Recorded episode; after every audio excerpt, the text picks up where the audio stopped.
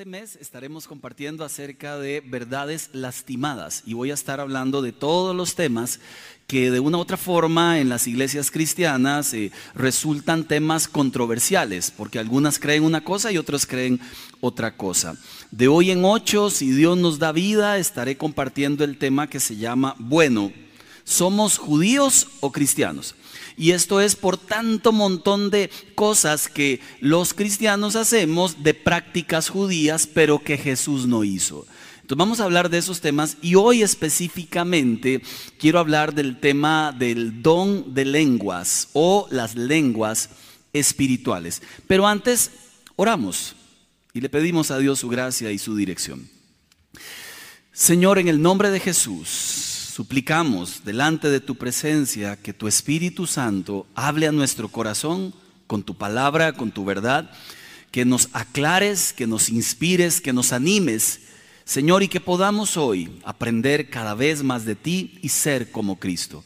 Nos encomendamos a tu gracia, sabedores que somos necesitados de ti. En el nombre de Cristo Jesús. Amén. Uno de los dones más controversiales que hay justamente es el don de lenguas. Dentro del espectro evangélico existen dos ramas totalmente opuestas. Por un lado están los pentecostales, llamamos de hueso colorado.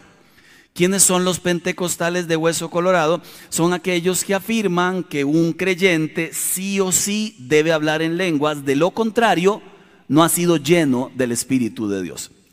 Muchos vienen de algún modelo así. Por el otro lado y completamente y diametralmente opuestos están quizás algunos bautistas muy tradicionales y muy conservadores que afirman que las lenguas existieron solo para el siglo I porque era necesario confirmar la presencia de Dios a la gente no creyente.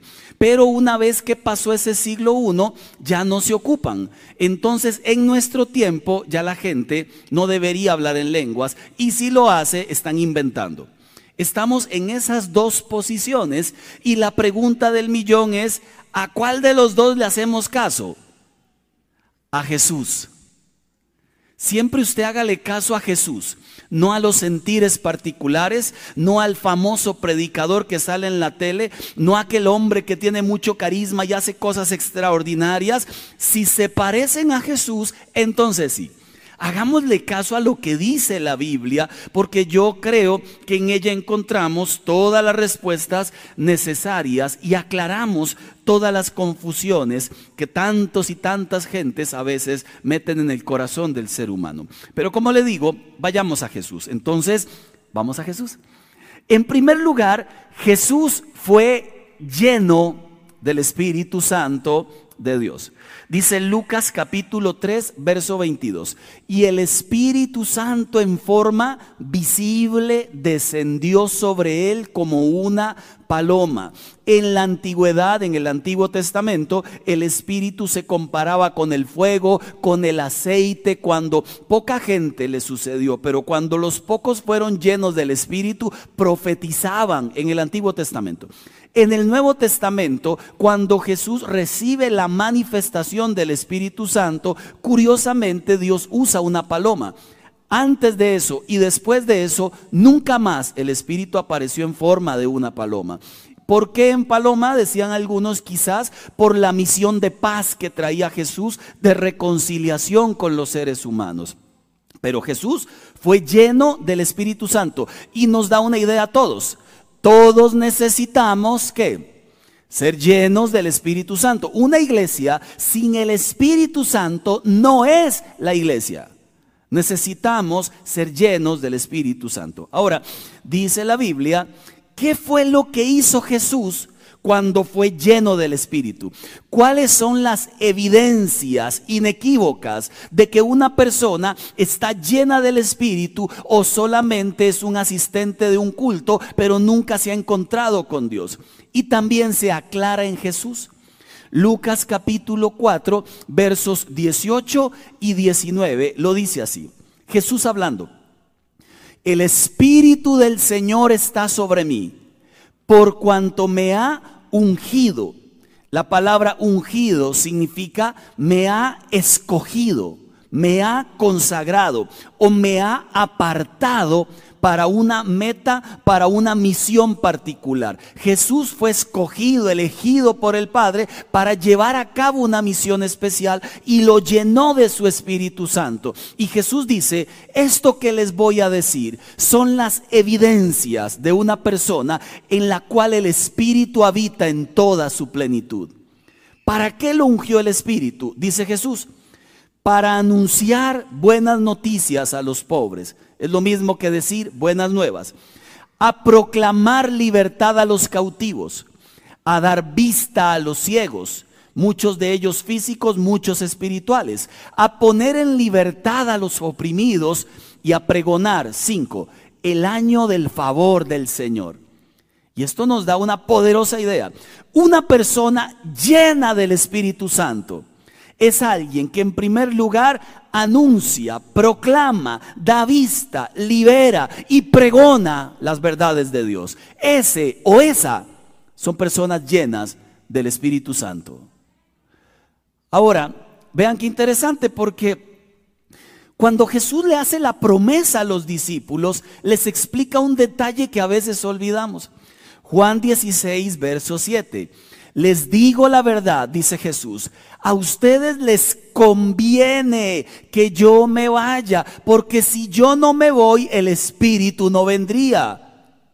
El Espíritu Santo vino a continuar la obra de Jesús aquí en la tierra. Jesús se fue, volverá. Estaba limitado en tiempo, en espacio, porque era un cuerpo humano. Pero el Espíritu estaría con nosotros todos los días. Nos recordaría todas las cosas. Nos convencería de pecado. Por eso en el nombre en griego paracleto se le llama consolador, el que alienta, el consejero, el abogado defensor, el que guía, el que convence. Ese es el Espíritu Santo. No podemos minimizar su obra en nuestras vidas. No podemos ignorar su obra en nuestras vidas porque como le decía y lo repito, si lo hacemos no seríamos la iglesia correcta. La iglesia correcta le da el lugar al Espíritu Santo que Él tiene dentro de su dinámica de iglesia. Y aquí la promesa. ¿Todos la conocemos? Hechos capítulo 1 versos 8. Y entonces recibirán, ¿qué?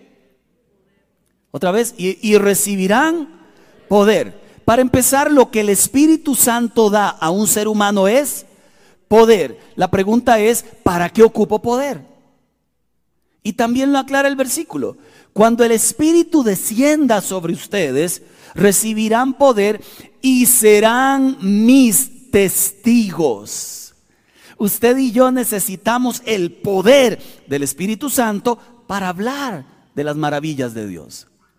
Sobre todo en una generación que a lo malo le llama bueno. Esta sociedad se alocó. Y hoy lo sano, lo correcto es visto malo. Y hoy lo diferente es visto como algo bueno. Y aquí es donde la iglesia necesita el poder del Espíritu para hablar la verdad de Dios sin temor alguno. Y este poder solo viene de arriba. No lo producimos nosotros. Y solo viene cuando recibimos a Cristo y su Espíritu entonces nos da de este poder. Esta promesa que les hace Jesús a los discípulos se cumplió allá en Hechos 2, verso 1 al 4, y aquí entramos en el concepto de las lenguas. Cuando llegó el día de Pentecostés, les aclaro, la palabra Pentecostés significa quincuagésimo era una fiesta que se celebraba y que se le llamaba la fiesta de las semanas, de las siete semanas o de las primicias, donde los hombres llevaban una ofrenda especial de la cosecha, la mecían delante de Dios y luego en el día quincuagésimo después de que se presentaba la ofrenda agradecían a Dios y hacían una gran fiesta. ¿De qué se trataba el Pentecostés? De una fiesta. Entonces, ¿de dónde nosotros sacamos la idea del pentecostalismo? Que en esta fiesta fue cuando el Espíritu Santo vino sobre las personas. Y esto fue lo que ocurrió. Verso 2. De repente, Vino del cielo un ruido como el de una violenta ráfaga de viento, como un pequeño huracán se metió en aquel aposento, llenó toda la casa donde estaban reunidos. Verso 3, se les aparecieron entonces unas lenguas como de fuego que se repartieron y se posaron sobre cada uno de ellos.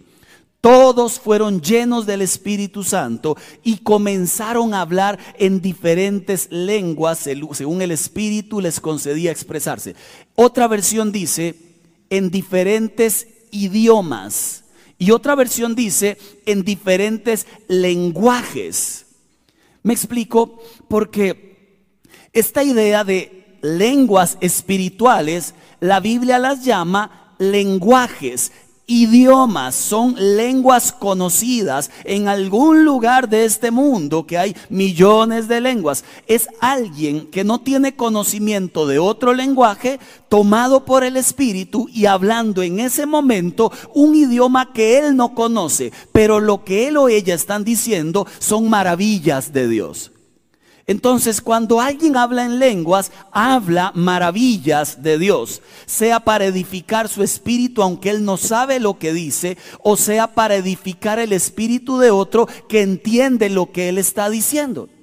Como que yo en este momento esté predicando en español y de momento comience a hablar en una lengua que yo no conozco y era italiano y hay un italiano allí, se asusta y dice, wow y ese pastor habla mi idioma y la gente le nombre si apenas alcanza para español y pachuco. ¿Quién sabe qué le pasó? Tiene que ser algo espiritual. Entonces el italiano va a decir, definitivamente Dios me está hablando, porque escucho las maravillas de Dios en mi idioma. Esas son las lenguas. Son lenguajes con sentido que Dios da a través de su espíritu a la gente. Ahora, todavía lo pongo en contexto mejor. Hechos capítulo 2, verso 5. Porque aquí se entiende por qué estos idiomas. Estaban de visita en Jerusalén judíos piadosos, procedentes de todas las naciones de la tierra al oír aquel bullicio, se agolparon y quedaron pasmados porque cada uno los escuchaba hablar en su propio idioma. Era gente de todo el mundo allí ese día cerca de esa casa. Desconcertados, maravillados, decían, ¿no son galileos todos estos que están hablando? ¿Cómo es que cada uno de nosotros les escucha hablar en su lengua materna? Partos, medos, elamitas, habitantes de Mesopotamia, Judea, de Capadocia, el Poncio, Asia, Frigia, Panfilia, Egipto, de las regiones de Libia cercanas de Sirene, visitantes de Roma, judíos, prosélitos, cretenses, árabes, todos por igual los oímos proclamar en nuestra propia lengua las maravillas de Dios y se preguntaban, ¿qué quiere decir esto? Unos se burlaban y otros decían, están borrachos. Pasa lo mismo que hoy. Hoy a los que hablan lengua les llaman los ramachecos. Yo entiendo que alguien no creyente haga burlas. Lo que nunca entenderé es que un creyente se burle de los dones del Espíritu de Dios. Eso nunca. Dice la Biblia, hay de aquel, hay de aquel que blasfema contra el Espíritu. Debemos tener cuidado en qué cosas participamos. Aún en chistes del nombre de Dios, cuando dice la Biblia, nunca tomarás el nombre de tu Dios en vano. Igual ocurre con los dones. Aunque no los entendamos por completo, tenemos que respetar que hay un Dios que hace todas las cosas perfectas, aunque nosotros posiblemente no comprendemos muchas de ellas porque son milagrosas, son diferentes a lo conocido. Aquí la pregunta es, es definitivamente indispensable. ¿Todos deberíamos hablar lenguas? Esa es la pregunta. Porque en el primer siglo, cuando la gente se convertía, inmediatamente hablaban lenguas. Llegaba el Espíritu y hablaban lenguas. La pregunta sigue siendo, ¿es para todos? ¿Las lenguas son del cielo? Sí. Hay lenguas falsificadas también. Hay gente que por la presión del momento comenzó a repetir lo que escuchaba del otro, lo cual es pecado. Pero hay lenguas que son de Dios, sí, definitivamente. Si la Biblia lo enseña, póngale la firma. Vamos a aclarar un poquito más. ¿Qué es un don espiritual? Un don espiritual es que desde el momento en que le entregamos nuestro corazón al Señor, el Espíritu Santo viene sobre nosotros y nos da un regalo. Hay multitudes de regalos, ahorita los vemos algunos, pero el Espíritu nos da un regalo. Y eso que Él nos da es un don espiritual y ese regalo es para que usted lo comparta con la iglesia.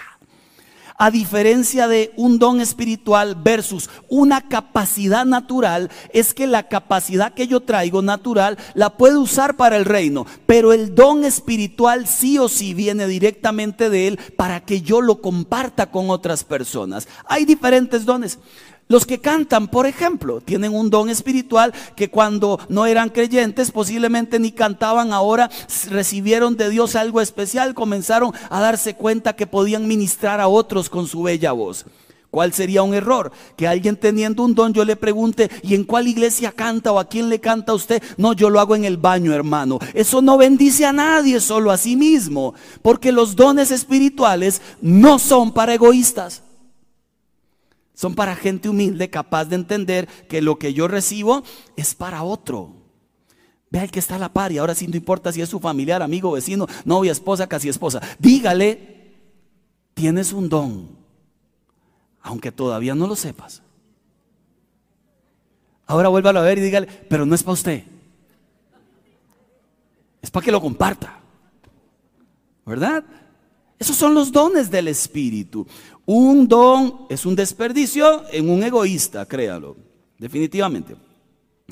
En la iglesia de Corinto se mencionan muchos hechos del Espíritu Santo sorprendentes, pero también había mucho emocionalismo histérico. Mucha gente falsificando dones y haciéndose pasar por profetas y diciendo cosas que no eran. Eso ocurrió antes y eso ocurre ahora. Le doy algunas ideas. Hoy hay muchos profetas, muchísimos, proliferando en todo el mundo, que lo único que hacen, le llamo yo profetas del materialismo. Venga Cristo porque Dios me ha dicho que serás rico y tendrás empresas y tendrás y tendrás. Y el evangelio de ellos se llama tenga más. Gravísimo, porque Jesús dijo, a veces tendrán, a veces no, conténtense con lo que tienen. Pablo dijo, yo sé tener, sé no tener. La Biblia enseña que la vida no se trata de cosas materiales, se trata de obediencia. Y si Dios te da, bendícelo, y si no tienes, bendícelo también. Pero hay mentiras, mentirosos en la calle, por todos lados, quiero que sepa.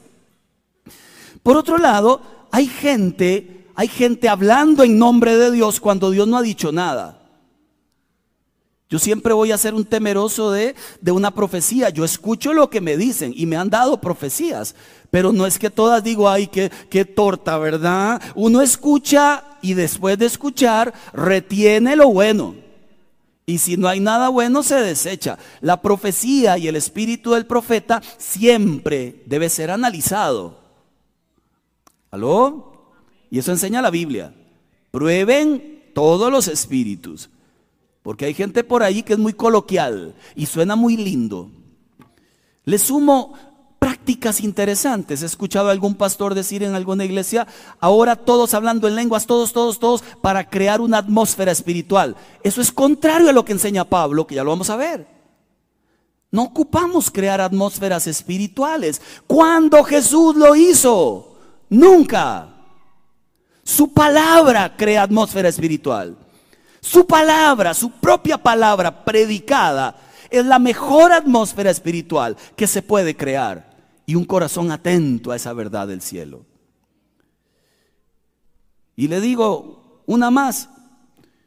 Con un menos de tres meses de convertido fui a un campamento. Y alguien del líder de campamento dijo, Marco Vega, Dios te dará las lenguas, pase aquí. yo pasé emocionado pero, no me salía nada en ese momento. Entonces me empujó y me dijo, recibe. Y Juay, como yo veía que todos caían, yo también. La otra semana vamos a hablar de esto. Y yo me fui. Y le digo, ¿y ahora qué sigue? es que no me sale nada. Y me dijo, si no le sale nada, repita las lenguas mías. Atájeme ese penal. Amados, yo quiero con la Biblia enseñarle lo que enseña la palabra del Señor. Porque me parece que es importante que no minimicemos lo que el Espíritu da, pero que lo pongamos en el contexto correcto, como enseña la palabra. Y aquí está. Primera de Corintios 14, perdón, 12, 4, 7. Pablo hablando. Ahora bien, explica Pablo, hay diversos dones, pero es un mismo espíritu. Diversas maneras de servir, pero es un mismo Señor. Diversas funciones, pero es un mismo Dios el que hace todas las cosas en todos. A cada uno se le da una manifestación especial del Espíritu para el bien de los demás. Diversos dones, diversas maneras de servir, diversas funciones, todas las da un mismo espíritu. Si las da un mismo espíritu, ¿por qué hay tanta confusión? No por el espíritu, sino por el corazón nuestro, que suele ser muy emocional y suele venderse la idea de que si yo viví alguna experiencia religiosa, todos tienen que vivirla, si no, no han sentido a Dios. Fui a una iglesia hace muchos, muchos años atrás.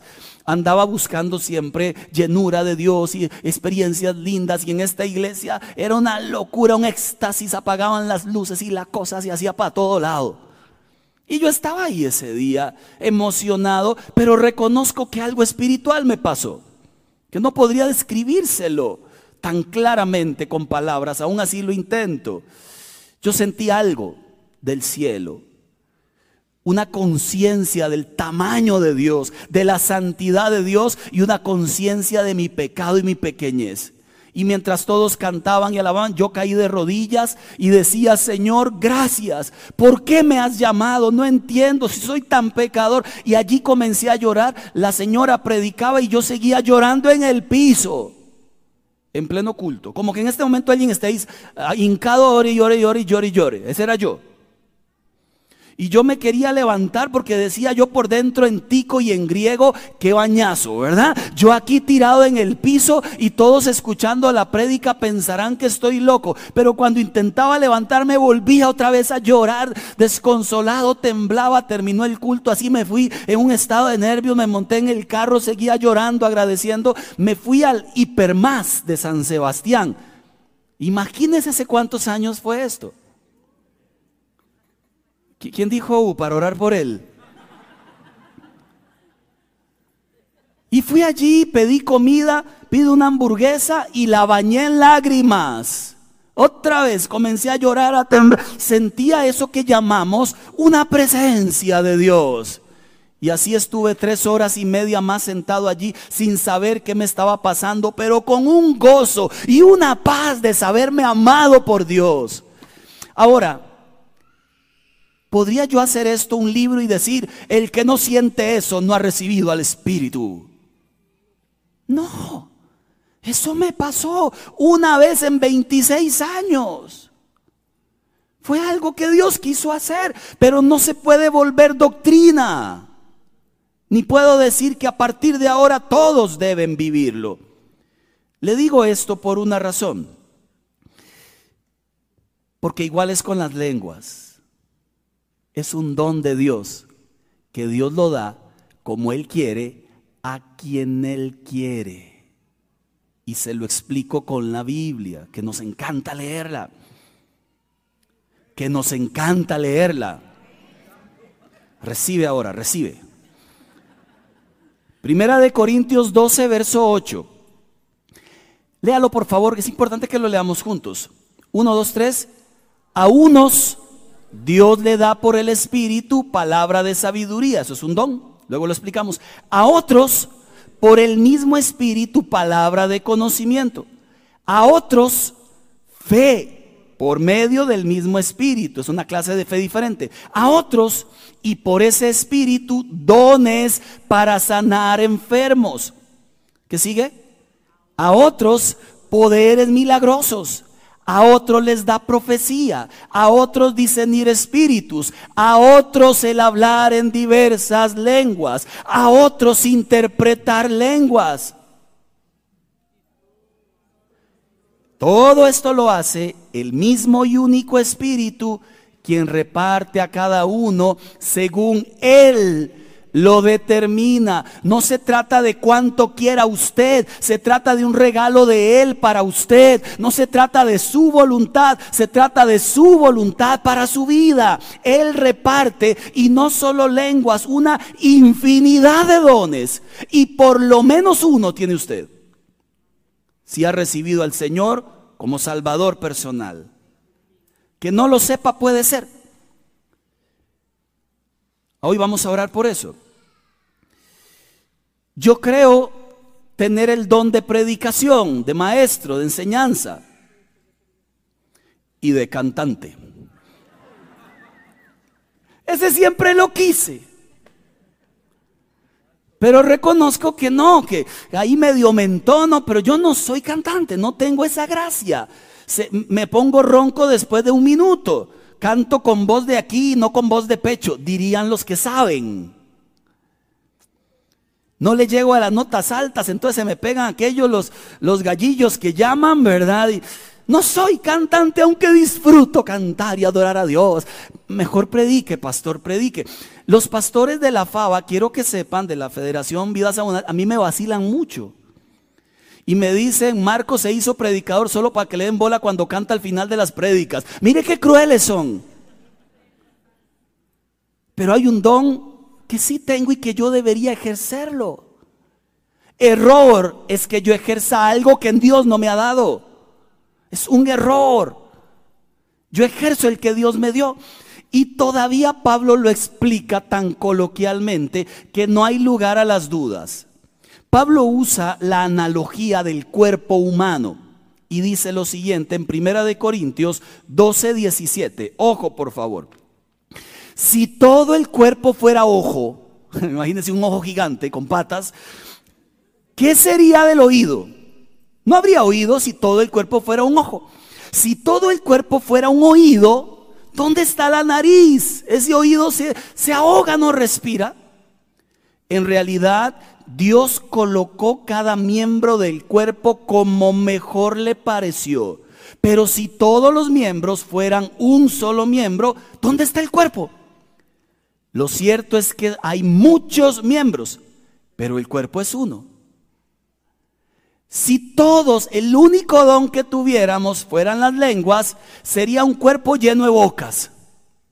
Una boca aquí, una boca aquí, una boca aquí, una boca aquí, una boca aquí, una boca aquí, una boca en lugar de brazo, otra boca en lugar de brazo. Y Pablo lo dice tan sencillo. Son tantos los dones y tanta la gente que Dios reparte para el bien de todos. Y si usted no usa su don, estás alterando el cuerpo. Porque todos necesitamos lo que Dios le puso a usted. Así como usted necesita lo que Dios me puso a mí. Ahora usted dice, bueno, todavía sigo sin creer, no importa. Al final no se trata de lo que yo creo, se trata de lo que dice la Biblia. Entonces sigámosla leyendo. Primera de Corintios 12, 27. Después de la analogía del cuerpo, Pablo dice, Ustedes son el cuerpo de Cristo y cada uno es miembro de ese cuerpo. Ahora Pablo va a hacer siete preguntas, todas retóricas. Una pregunta retórica es una pregunta que tiene la respuesta implícita. Le doy un ejemplo. ¿Verdad que Jackie me ama con todo el corazón porque soy el mejor esposo del mundo? ¿Cuál es la respuesta? ¿Cuál es la única respuesta posible? Amén. ¿Verdad que si usted le pregunta a Fío quién es el mejor papá del, del, mundo, va a decir que yo? ¿Cuál es la respuesta? Sí. ¿Verdad que Cartago merecía el campeonato? Sí. Aprovechar para meter el dedo en la llaga ahí. Con el fútbol vacile, no sirve para nada más. Con el fútbol vacile. A veces se gana, a veces se pierde, solo para reír. Verso 29 las preguntas de Pablo. Y yo quiero que vaya respondiendo a las preguntas porque son muy simples. Primera de Corintios 12, 29. ¿Son todos apóstoles? ¿No? ¿Son todos profetas? ¿No? ¿Son todos maestros? No. ¿Hacen todos milagros? No. ¿Tienen todos dones para sanar enfermos? No. ¿Hablan todos en lenguas? No. ¿Acaso interpretan todos? No. Ustedes por su parte ambicionen los mejores dones.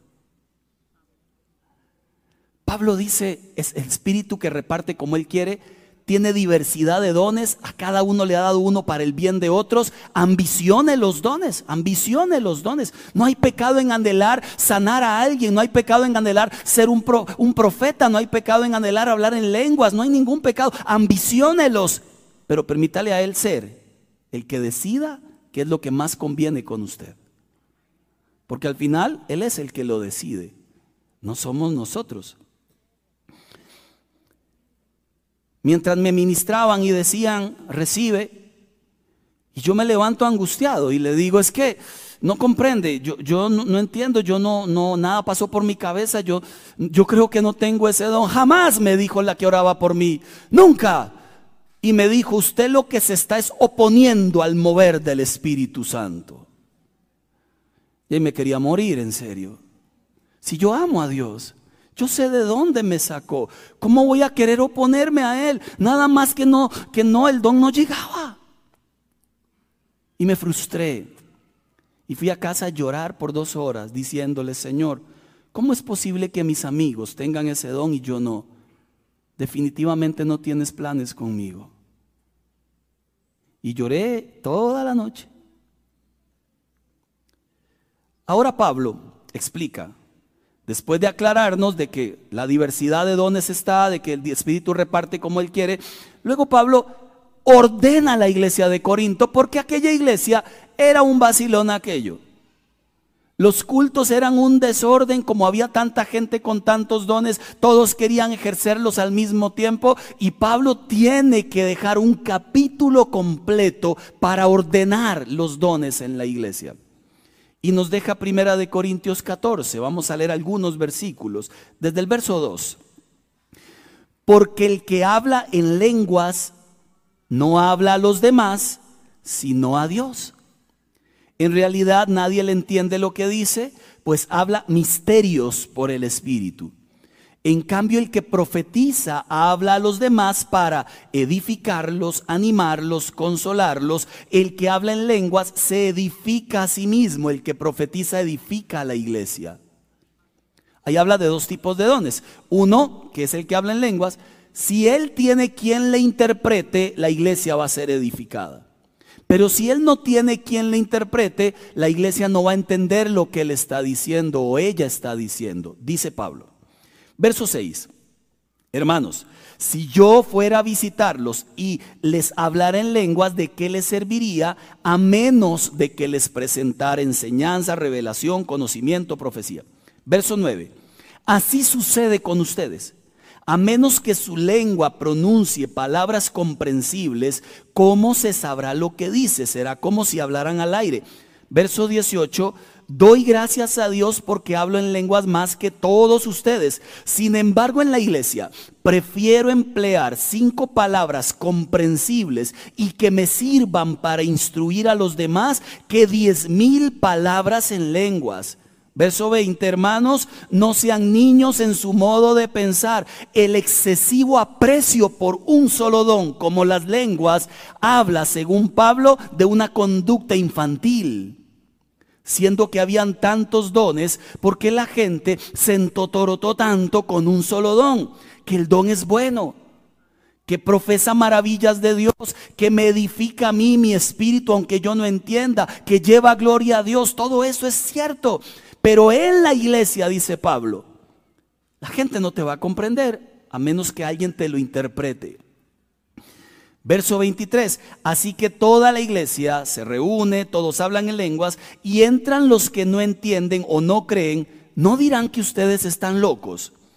Pero si uno que no cree o uno que no entiende entra, cuando todos están profetizando, él se sentirá reprendido y juzgado por todos y los secretos de su corazón quedarán al descubierto. Así se postrará ante Dios y lo adorará exclamando, realmente Dios está entre ustedes.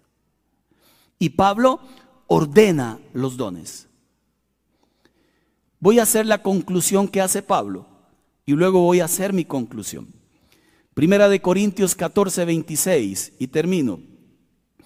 ¿Qué concluimos? Dice Pablo.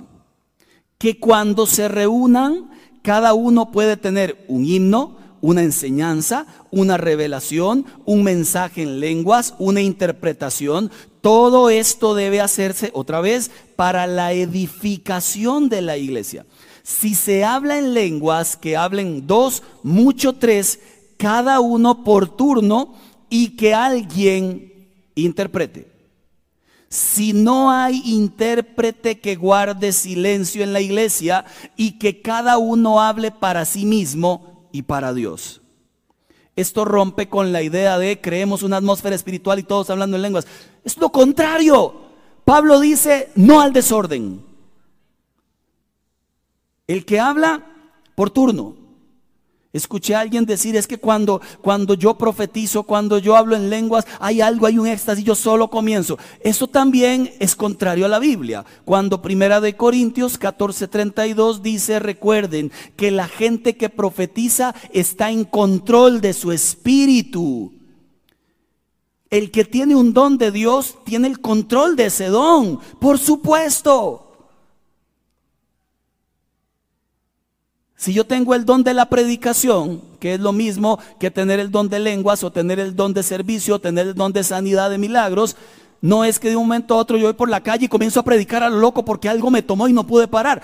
Yo elijo cuándo predicar. Lógico.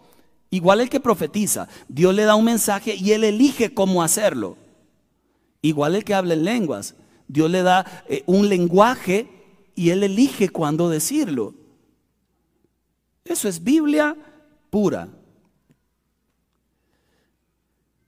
Invitaron a un hombre hace muchos Faraways atrás a una reunión de pastores, líderes que teníamos en la otra iglesia, en una casa especial. Y éramos unos 30 más o menos. Invitaron a un hombre que profetizaba mucho, que por cierto es cruel porque quien profetiza y de verdad tiene ese don, no todo el mundo lo tiene, a veces son muy manipulados. La gente se les acerca y, hermano, perdón, Dios no le ha dicho nada para mí. Es como la gente que llama a la radio, hermano, una palabrita, una palabrita. A mí me dan ganas a veces de llamar y decir, lea la Biblia, vagabundo, porque en serio, una palabrita, lea la Biblia. Ya me enojé. Lea la Biblia, una palabrita, andan buscándole ahí. Hoy, ¿qué tiene la bola de cristal para mí? ¿Really? No, no se vale. Que la gente de rodillas encuentre las verdades del cielo allí para su vida. Pues resulta que este hombre lo llevan porque él tenía de Dios y de verdad hablaba muchas cosas que todo el mundo decía, wow, de verdad que Dios está con este hombre. Estamos los 30 allí sentados. Imagínense que yo estoy sentado aquí en este púlpito. Y él comienza a orar por los de acá. Y algunos lloran, otros, ay, sí, cierto. Y yo, Señor, sigo yo, Padre, sigo yo. Y en esos momentos uno se arrepiente de todos los pecados por aquello de que salga alguna cosa ahí. Mejor estar limpio. ¿Cuántos dicen amén? Qué bárbaros, dijeron amén. Y ahí va el hombre orando. Cuando llega la persona que está next to me, ahí pegado, Sí, Señor, y la señora llora y hace lo siguiente, yo estoy aquí, y hace lo siguiente, oh bendito Dios, te alabamos, aleluya, Señor, eres bueno, oh, sigamos. Y siguió con el de acá. Me brincó. Ahí sí me sentí en pecado. Y yo dije, Señor, pero ¿qué hice? Allá, en aquel campamento, ahí que, me estoy oponiendo a tu espíritu. Que repita después de mí. Y aquí, este hombre que a todo mundo le trae algo, a mí me brinca. Yo digo todo eso sentadito ahí en la silla. Entonces me quiero ir. Pero si me voy, van a saber el grado de inmadurez que tengo. Entonces mejor me quedo. Pero me quedo haciendo qué si soy el único en pecado aquí. O sea, si el Señor viene, yo me quedé y continúa con estos, termina. ¿Ha escuchado la canción que dice, y se marchó y se fue? El pastor lo detiene en el camino.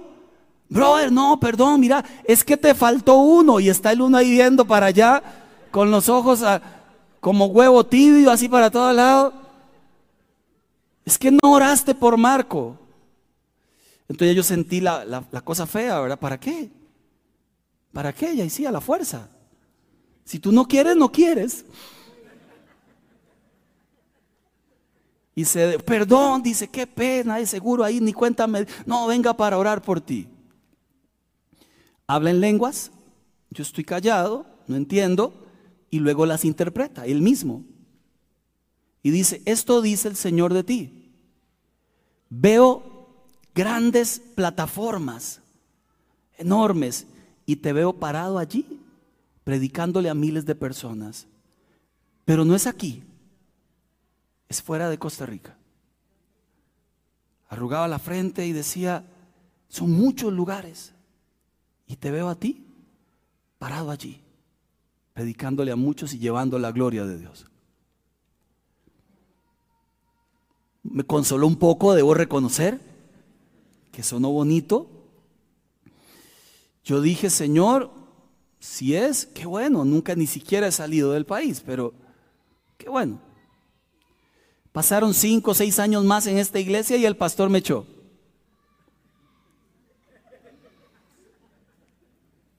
Y me prometí a mí mismo, nunca trabajaré en ninguna iglesia. Ahí hacen daño. Dos años después de que no trabajé más con él, estoy en en Veracruz, en México, en una plataforma gigante, parado con el micrófono y con dos mil personas al frente. Y esa voz que viene del cielo, en mi tiempo las cosas ocurren.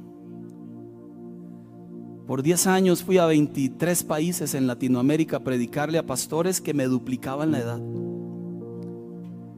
Por 10 años fui a ministrar pastores en Colombia, en Venezuela, en Chile, todo Centroamérica, en Estados Unidos. Por 10 años.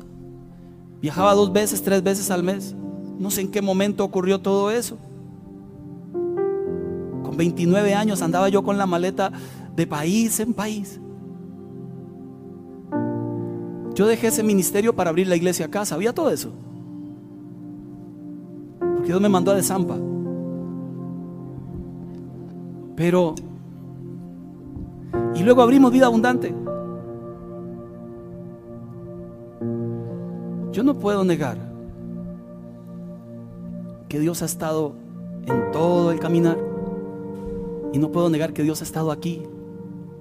Y hasta hoy, y después de 26 años de ser cristiano, no hablo en lenguas. Pero el poder del Altísimo ha estado en medio de este pueblo. Amados de Dios, si Dios a usted le ha dado un don, qué bueno. Si Dios le ha dado lenguas, hágalo como dice la Biblia. Si tiene interpretación, háblelo y que alguien interprete y así todos somos edificados. Yo creo en eso. El domingo cuando todos danzaban allí, panderetas esos. Yo estaba allá vegando brincos, ahí danzaba con Ronnie Ronnie Hamachia.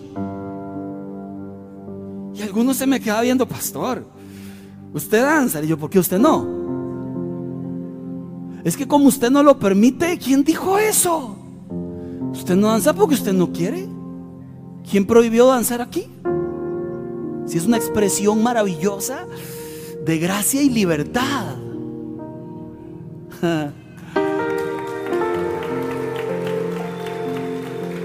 Nadie ha prohibido hablar en lenguas, nunca.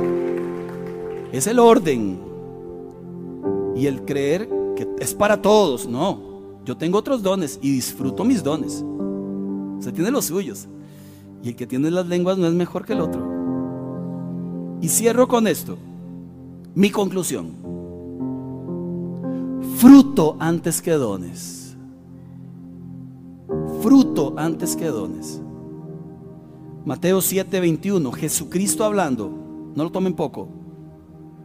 No todo el que me llama Señor, Señor, entrará en el reino de los cielos, solo entrarán aquellos que verdaderamente hacen la voluntad de mi Padre que está en el cielo.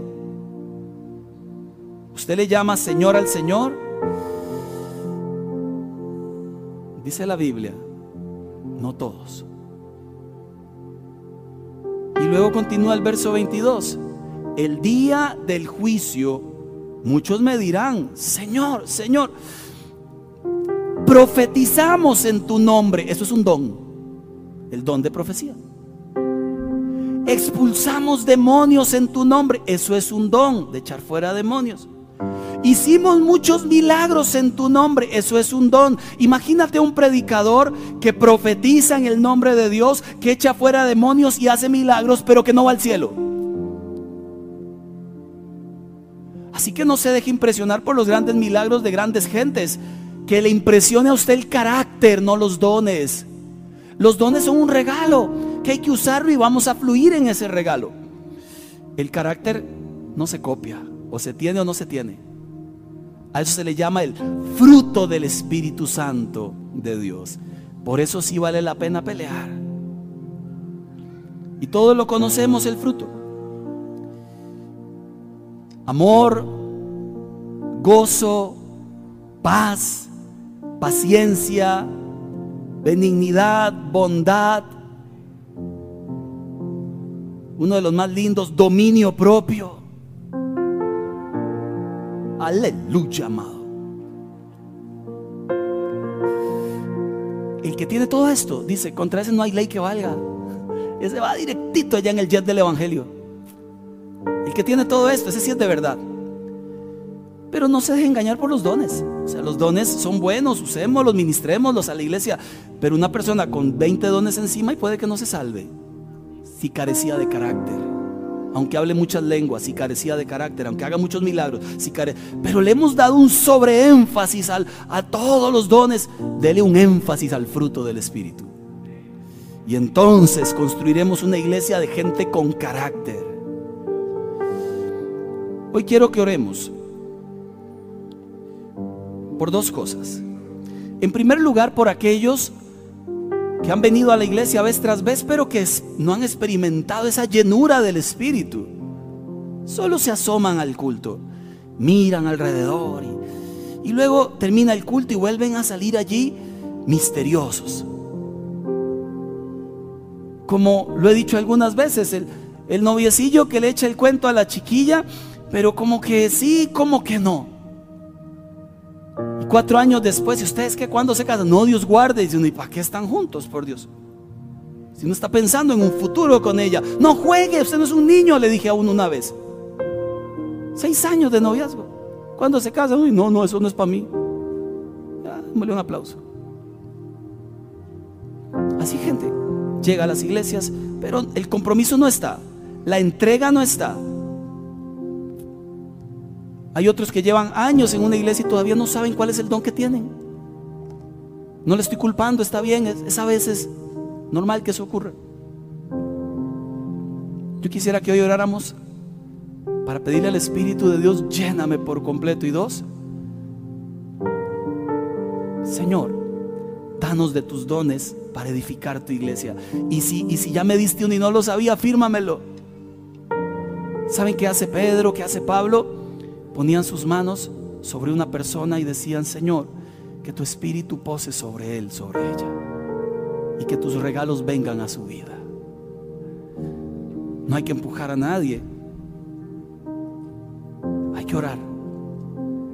El Espíritu Santo llegó cuando todos oraban, a veces llegó cuando, cuando la gente escuchaba palabra y muchas veces llegó cuando la gente oraban por otros.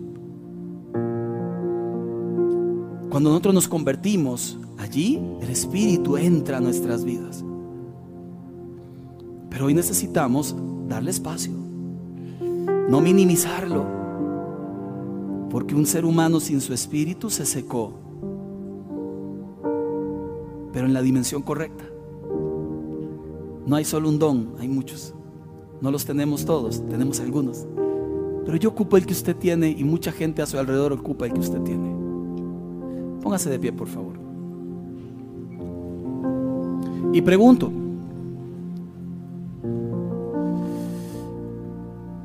¿quién de los que está acá aún todavía no sabe a qué le ha llamado Dios? ¿No está viviendo el don que Dios le dio? ¿Todavía no lo conoce? ¿Puede levantar su mano al cielo? ¿Ok? Mucha gente. Yo quisiera orar y vamos a pedirle a los pastores de la iglesia, que por ahí están un montón de ellos, que pasen por favor. Y si nos permite, queremos orar por ustedes.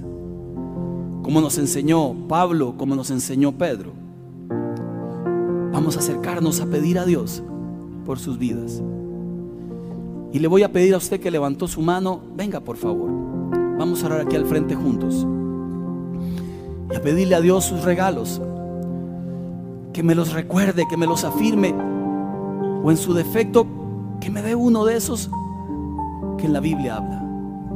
Que son muchos, por cierto. Si los servidores me ayudan con las con el calor de la luz. Ahora, ¿podríamos, iglesia, levantar nuestras manos al cielo y todos ustedes también que pasaron al frente? Una de las cosas lindas de la iglesia es la humildad. A veces el orgullo no me permite hacer algo que Dios me está llamando a hacer. A veces la vergüenza, a veces es un paso de mucha valentía.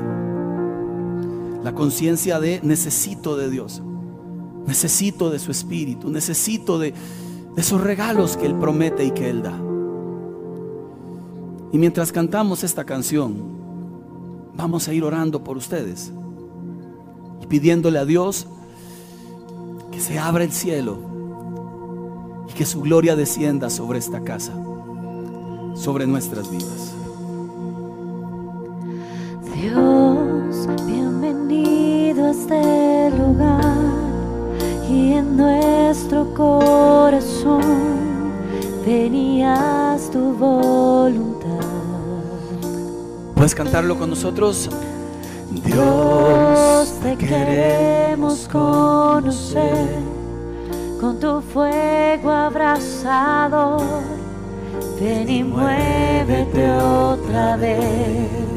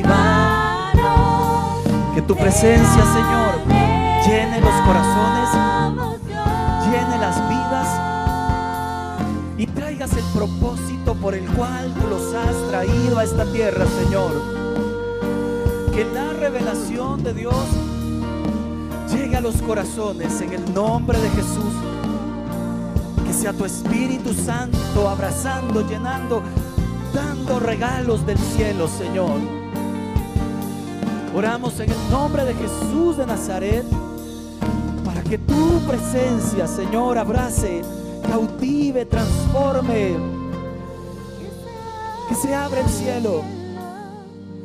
Y aquí haya al frente una generación de pastores, de gente de bien, de maestros, Señor, de gente que usará su voz para que tú hables de gente que usará sus manos para tocar la vida de muchas personas, de gente que usará sus corazones, Señor, que tú pondrás ciencia, sabiduría, que tú llenarás.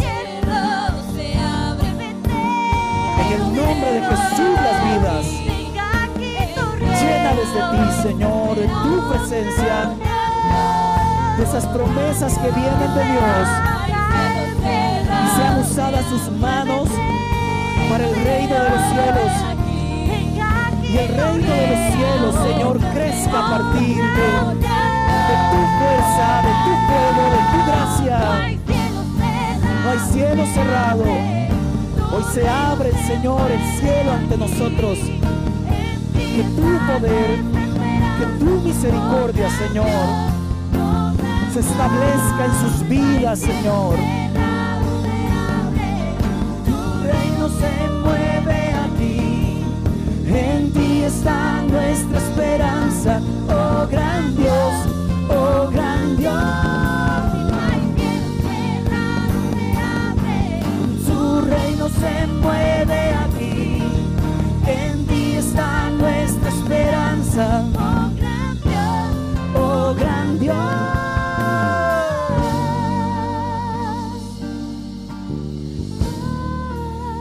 Para algunos hoy la espera termina. Para algunos aquella oración que han hecho por mucho tiempo termina. Porque cuando Dios llega y es el tiempo de actuar, lo hace. No tiene que pedirnos permiso. Cuando su espíritu llega sobre nosotros, lo hace.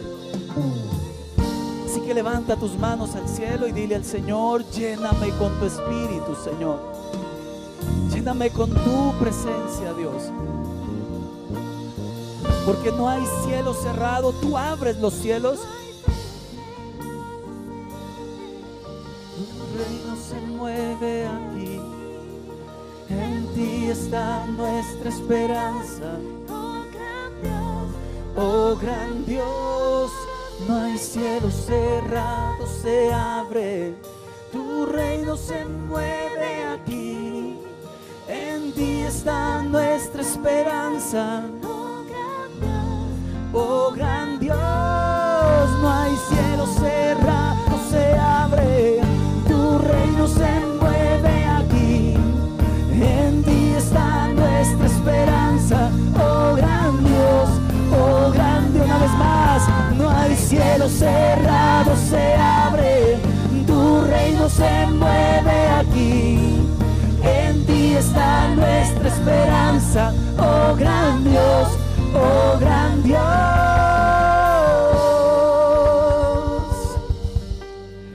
Oh.